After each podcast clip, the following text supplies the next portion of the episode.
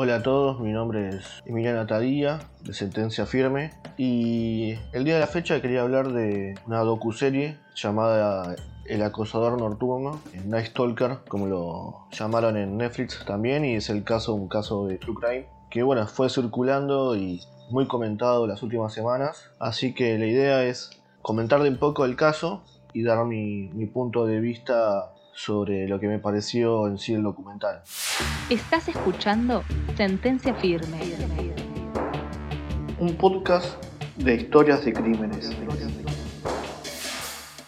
Para el que no conoce nada del caso, se trata de bueno, una serie de asesinatos entre junio del 84 y agosto, septiembre del 85, que bueno, hacía esta persona que después se, encontró, se llama Richard Ramírez, que en realidad nunca se supo cuántas personas fueron las que asesinó.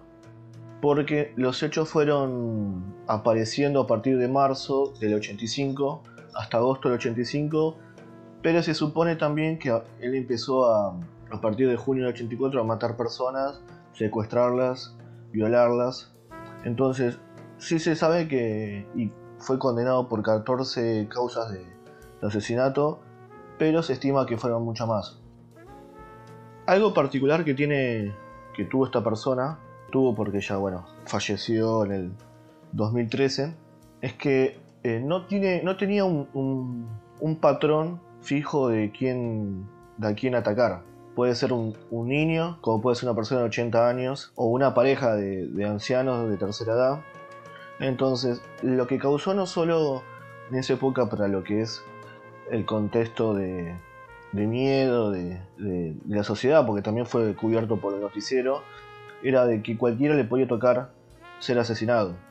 Entonces, hay asesinos seriales que parecían en los 70, el hijo de Sam o el clan Manson, que tenían por ahí algo un patrón de saber a quién iban a atacar. En este caso, Richard Ramírez tenía una amplia cantidad de gente que, podía atacar o violar o hacerla pasar un muy mal momento. No solo hubo 14 asesinatos, sino que hubo casos de, terror, de entrada a la casa, de robo, que, perjudicaban a muchas personas.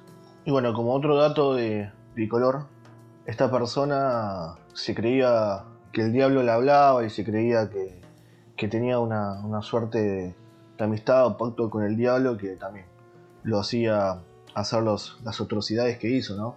Obviamente tuvo infancia complicada, como muchos de los asesinos seriales, un padre golpeador, un, primo que fue a Vietnam y le enseñaba cómo asesinar personas.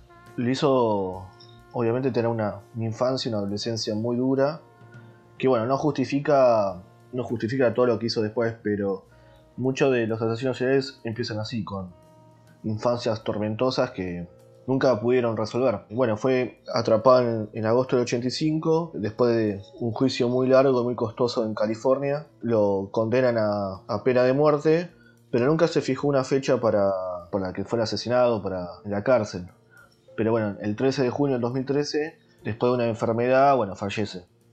Ese sería el caso en sí de Richard Ramírez o El acosador nocturno. Y Netflix sacó hace muy poco, en enero, un docuserie de cuatro capítulos. Que la verdad yo lo vi de, de corrido, son 40 minutos cada capítulo. Tiene sus cosas buenas y sus cosas malas, la verdad. Las cosas buenas es que te mantiene al tanto, te mantiene eh, entretenido. La verdad que yo lo vi muy de corrido después de, de, trabajar ocho horas y se me hizo bastante llevadero. Te cuenta desde el punto de vista de los dos detectives de homicidios, que eran Frank Salerno y Jill Garrillo, que eran como los encargados de, resolver el caso, desde su punto de vista, y bueno, cómo con mantener el archivo pasan por distintos asesinatos desde marzo del 85 a agosto del 85, y bueno, obviamente sé cómo se resolvió el caso, te muestran partes también de Richard Ramírez en el juicio. Bueno, van recreando distintas situaciones. La verdad que en la parte de recreación y archivo me pareció muy, muy interesante. Está, está bien, está como muchos otros documentales. Tuvimos hace poco Carmela y creo que venimos, caso argentino, y venimos bastante en esa situación de, de ver esos casos puntuales.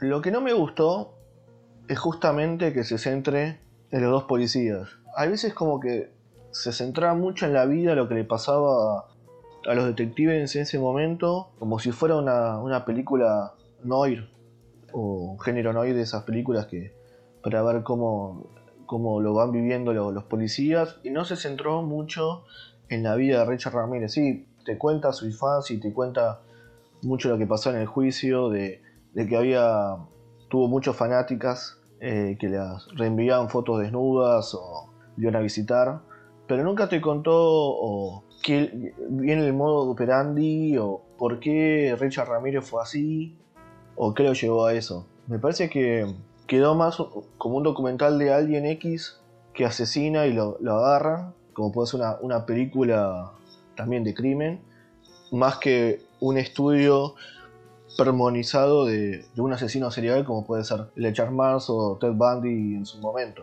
Así que mi crítica es esa, de que para mí le faltó una vuelta de tuerca más al conocer el, caso de, Richard Ramírez. Pero bueno, la verdad que es bastante llevadera. Te impactan las imágenes que sí que, son impactantes. La verdad que yo creo que, la pegaron también con, este documental. Porque también hoy en día se habla mucho de los asesinos seriales. Podría haber sido un caso que, lo traten en, en, Manhunter, la serie de, de Fincher. Pero bueno, eso es una serie que ya no, lamentablemente no vamos a ver la fecha. Así que bueno, véanla, espero que les gusten. Si tienen dudas, déjenlo en las redes sociales qué les pareció y les mando un saludo.